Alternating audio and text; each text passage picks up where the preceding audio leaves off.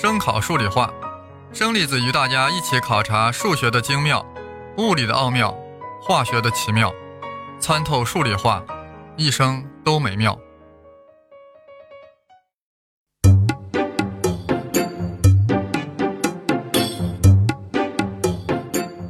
大家好，我是生粒子老师。我们前面用了五集啊，讲述了微积分与物理学革命。从中体会到，微积分真是一个强大的数学工具。有了这个强大的武器啊，物理学才得以飞跃发展，才发生了巨变。那我们不由得要问：牛顿是如何缔造出微积分的呢？微积分是牛顿一人之力创造出来的吗？啊，这里要说明一下，这一集节目的时间呀比较长啊，那是因为澳洲小杨呀为本期节目收集整理了大量素材，内容好庞大，好艰深。我挑选其中呀可口好消化的，重新烹制后供大家享用。好，我们先说牛顿为啥会造出微积分。当然有人会说啊，人家牛嘛，啊那是当然，但更是因为这头牛遇到了一堵墙，不造出新工具已经是不行了。听了我们前面的节目，大家都知道啊，就是要寻求瞬时速度，瞬时加速度，那必须要造出新工具。说的更广泛一点啊，当物理学推进到牛顿时期啊。需要面对的是不断变化中的物理量，所以急需研究变量的数学。过去那种常量数学啊，已经不够用了。于是乎，牛顿分出了一点精力，些许脑汁儿，打造出一个研究变量的新工具——微积分。当然啊，微积分是他后来的名字。人家牛顿啊，把自己造出来这个工具叫流数数啊，流氓的流，数字的数，计数的数，流数数。这名字听着不是很纯。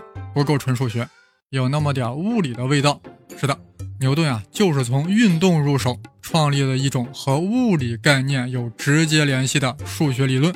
牛顿认为，任何运动呀都存在于空间，依赖于空间，因此将时间作为自变量，把和时间有关的因变量呀称为流数，流动的数，流数，fluent，fluent，流数就是随着时间在空间连续流动的数。这个数呀，可以对应一个物理量。大家注意，在牛顿那个时代啊，数学家一直认为运动物体的轨迹啊是一系列的点，也就是说，运动物体的轨迹是离散的，是不连续的。但牛顿说，运动轨迹是一个持续运动的点所形成的图形。这种新认识呀，对于微积分的创立非常关键。为啥？只有连续了，是不是才能不断的趋近，不断逼近呀？才能有无限小呢？是的，一般是这样的。在牛顿看来啊，所有几何图形都是力学位移的结果。这怎么讲？这好讲。点一运动，一拉，是不是就成线了？线一运动，再一拉，是不是就成面了？面一运动呢，一拉，是不是就成体了？对吧？很体面的。简单的说呀，线是点的运动，面是线的运动，体是面的运动。所以点、线、面都可以看作流量，一切变量都是流量。那我们手机所消耗的流量，是不是也是牛顿心目中的流量呢？反正呀，牛顿就是要将一切数学概念物理化，而流量随着时间的变化率，就称之为流数。对应我们现在的概念，就是流数就是流量对时间的导数。对于一般运动来说，走过的位移就是流量，那速度就是流数喽。总而言之呀，牛顿是紧贴着物理运动来构造流数数的。也就是微积分的，很多朋友早就知道呀。另外一个牛人也造出了微积分，但他不姓牛，他姓莱布，莱布尼茨。莱布尼茨呀，将他的学说称之为无穷小分析，啊，与牛顿的流数数呀差不多。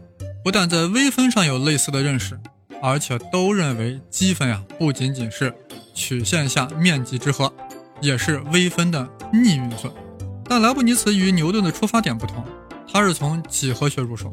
确切来说，是从曲线的切线来切入对变量的研究，结果发现啊，切线的斜率是依赖于纵坐标之差与横坐标之差的比值，当然是在横坐标之差趋于零的时候。我们的高中课本上啊，仍然用这个图形来展示导数的几何意义啊，导数呀就是曲线上某点切线的斜率，两者还有一大区别啊，就是所用的符号不一样。呃，就拿微分来说吧，牛顿用零 x。来表示一个变量 x 的微分，而莱布尼茨用 dx 表示对 x 的微分。那这两个符号哪个好呢？当然是后者了。你看那零 x 看起来像个啥？像零乘 x。对吧？其实牛顿就是想说，这个 x 增量呀，小的呀，似乎就是零乘以 x，但又不是零，那到底是啥？牛顿也说不清楚。最终反映在这个符号上呀，就是不伦不类。所以零 x 这种表达微积分的方式呀，我们现在早都淘汰了。现在用的是莱布尼茨的符号 dx。再拿导数来说，既然莱布尼茨用了 dx 表达微分，那当然就会用 dy 比 dx 来表达微商喽，也就是表达导数。当然，也就是我们前面讲的瞬时变化率。而牛顿表达导数的符号更简洁，就是在 y 上加一个点儿啊。这种表示方式呀，在物理上呀还会用，但是在数学上呀一般不用这个。数学上要么用莱布尼茨的方式啊，就是那个 dy 比 dx，要么就在 y 上加一撇儿来表示导数。再者呀，莱布尼茨还发明了积分的符号啊，就是一个拉长了的 s。总之，莱布尼茨的微积分符号特别好用，一直沿用至今。莱布尼茨呀，本来就是个大哲学家，特别重视符号，就是想把一切概念啊都字母化、符号化，所以他的微积分符号呀比较精致。而牛顿呀，纯粹是为了在物理上进行应用，而不太重视微积分本身在数学上的价值，因而，在符号上显得比较粗糙。这样说来，牛顿和莱布尼茨呀，各自创造出了微积分。那总有个先后之分吧，总不可能是同时的吧？呃，先看看二人谁老，牛顿老啊，比莱布尼茨老四岁。一六四三年元月四日，牛顿在英格兰的一个小村庄沃尔索普出生了。沃尔索普出生了，一出生就没了爸爸，输在了起跑线上。但人家不停的跑，使劲的跑，十八岁时跑入了剑桥大学。三一学院刚刚获得学士学位啊，大鼠疫就爆发了啊，整个学校封闭，牛顿只好回到了自己的小村庄，一待就是十八个月。但这是改变人类历史的十八个月，就这么一个人，就在这一个小村庄，没有硝烟，没有战火，但他对人类影响之深远，恐怕无人企及。因为就是在这十八个月，牛顿鼓捣出了微积分、万有引力定律和光的分析。再看莱布尼茨，一生下来就有一个哲学家教授的爸爸，所以从小呀博览群书，赢在了起跑线上。难怪他长大后就是各种家：哲学家、数学家、政治学家、法学家、伦理学家、神学家、历史学家、语言学家、地质学家，搞得自己跟亚里士多德似的。这里还要特别说一句，这莱布呀，还是最早研究中国文化、东方哲学的德国人，反正是渊博的。深刻的一塌糊涂，谁让他有个好爸爸呢？总而言之呀，一个生来没有爸爸，一个生来就有好爸爸，但殊途同归，都很牛叉，都造出了微积分。那总有个先后吧？当然有，人家牛顿早在大瘟疫时就造出了流数数，那年才一六六六年，而莱布尼茨当时呀还不知道在哪凉快着呢。既然这样，学术界为何有此公案呢？尤其是当时二人为何还要为此而进行撕逼呢？原因在于，牛顿虽然在一六六六年就搞出微积分，却没有公开发表；而莱布尼茨虽然晚了很多年，却首先发表了，就这么简单。现在要追问的是，莱布尼茨的微积分是不是完全独立搞出来的，还是借鉴了牛顿的？话说牛顿呀，在大瘟疫的背景下，于一六六六年造出微积分、万有引力等巨大成果。但一直到一六六九年才编了一个小册子，啊，里面包含自己搞出的流数数。但大家要注意，这只是个手稿，并没有公开发表，只是在剑桥的几个同事间传阅了一下。哇，看得大家很高潮呀，直接就把牛顿推选为了剑桥大学卢卡斯教授。卢卡斯教授，这里我不想多做解释，反正呀，这个名头呀，比什么那个诺奖获得者名头都大。这年他才二十六岁。二十六岁啊，多么鲜嫩的年龄，就直接卢卡斯了，而且还没有发表过啥，就弄了一个小手抄本。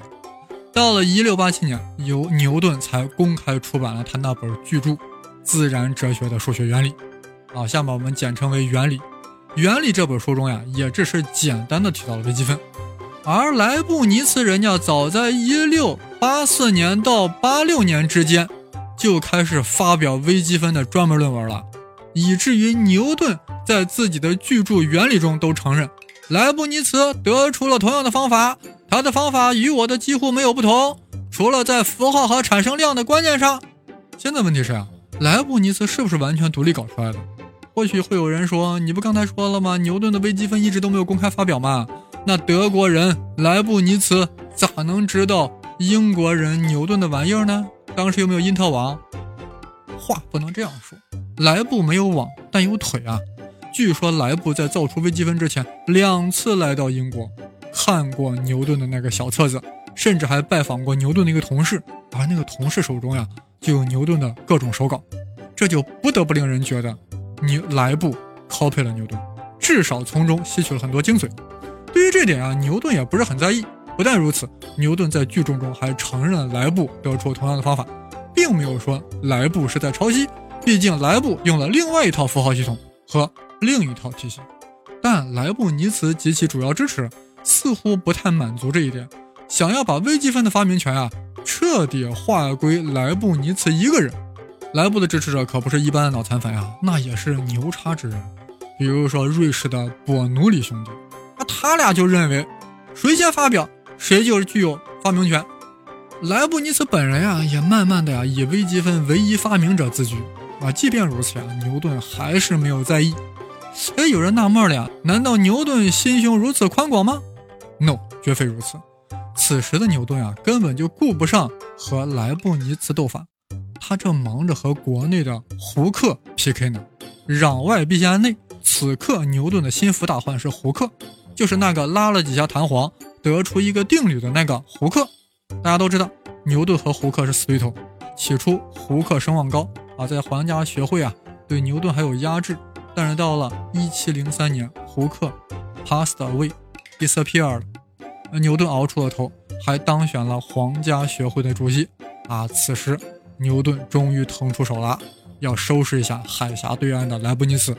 不过，牛顿刚开始还是比较含蓄的，只是在新著《光学》中收录了。两篇微积分方面的论文啊，这个收录暗示呀，我牛顿早就发明微积分了，你莱布尼茨还争个 nothing 啊！莱布看完以后啊，心里很不舒服，于是匿名对这本书进行了评论啊，说啊，光学这本书很不错，就是收录那两篇微积分论文啊有错误，甚至还指出牛顿在这巨著原理中还巧妙地用了莱布尼茨的微积分。啊，就几乎是在说呀，牛顿抄袭莱布尼茨，如此精准的对牛顿进行打击，马上令牛顿意识到，这个匿名评论者就是莱布尼茨本人。此刻的牛顿已经是学霸呀，英国学术界的霸主，岂容莱布来抹黑？但没等牛顿亲自下手呀，他的追随者已经开始对莱布进行更为猛烈的反击，直接就是说莱布抄袭了牛顿啊。莱布实在气不过啊，端直写信就给英国皇家学会表示抗议。会长牛顿对此非常重视，专门成立一个调查委员会，去搜集证据，看看到底谁先造出微积分，到底谁抄袭了谁。结论恐怕不就不用多说了吧？人家牛顿是主席啊！莱布一看在微积分领域无法战胜牛顿，于是开辟第二战场，开始攻击牛顿的哲学观，演化成为一场更大规模论战。二者主要争论是上帝在宇宙的设计和运行中所扮演的角色啊，这里就不多说了。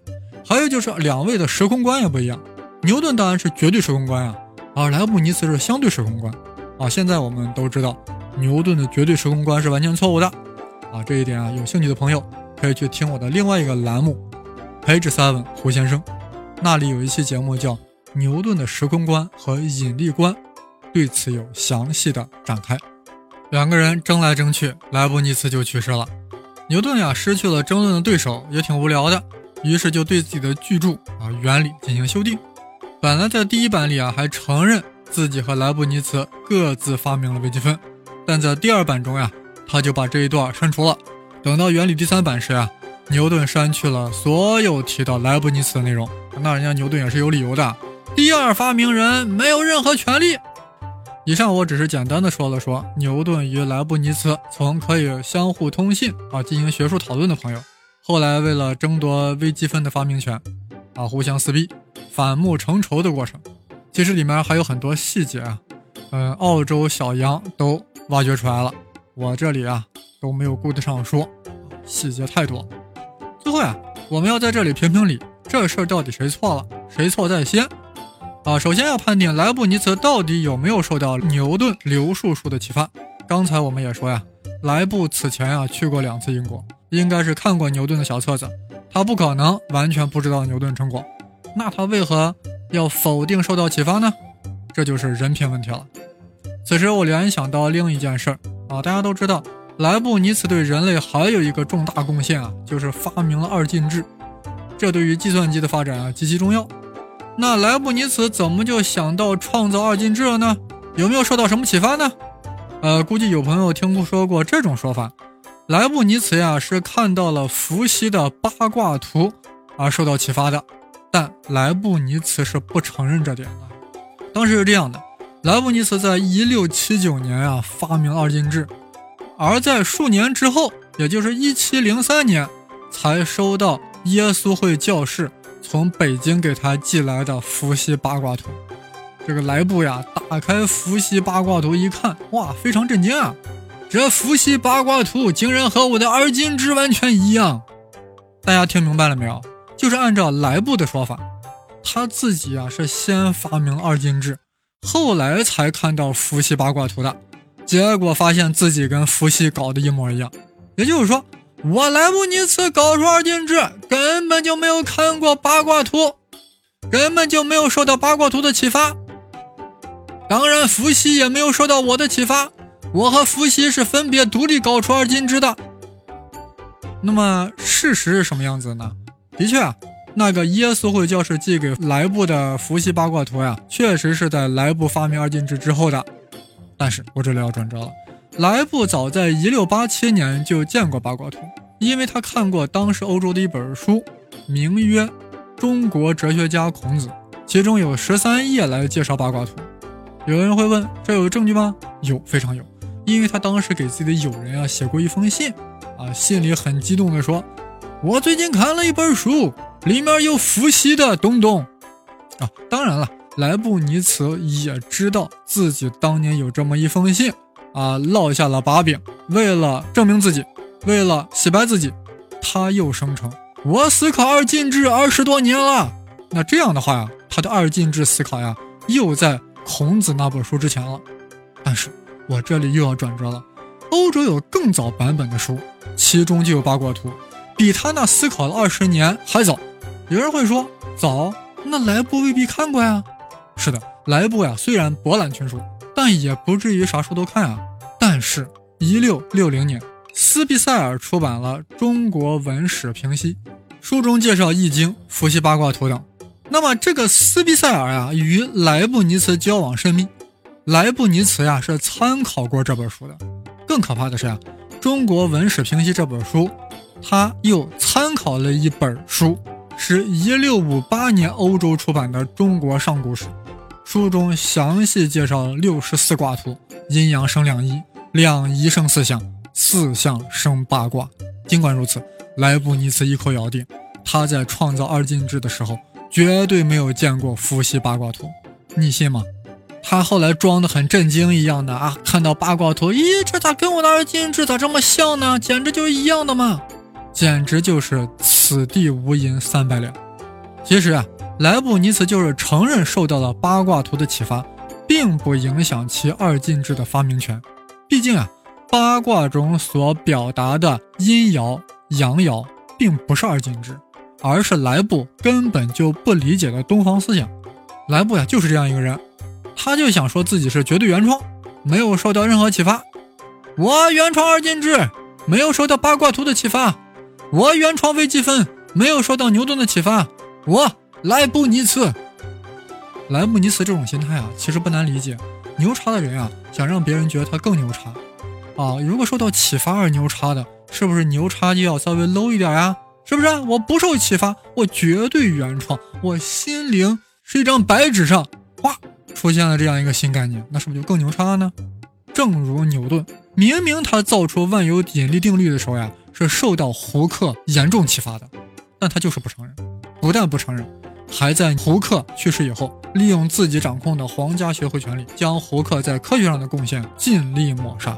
越往后的人呀，往往越是公正的，因为脱离了当时的恩恩怨怨。现在我们可以这样认为，牛顿首先创造了微积分，而莱布尼茨在牛顿的启发下，从另一条途径也创立了微积分，而且是形式更好的微积分。他俩都是微积分的创始人。二人虽然人品不好，但这丝毫不影响他俩的伟大。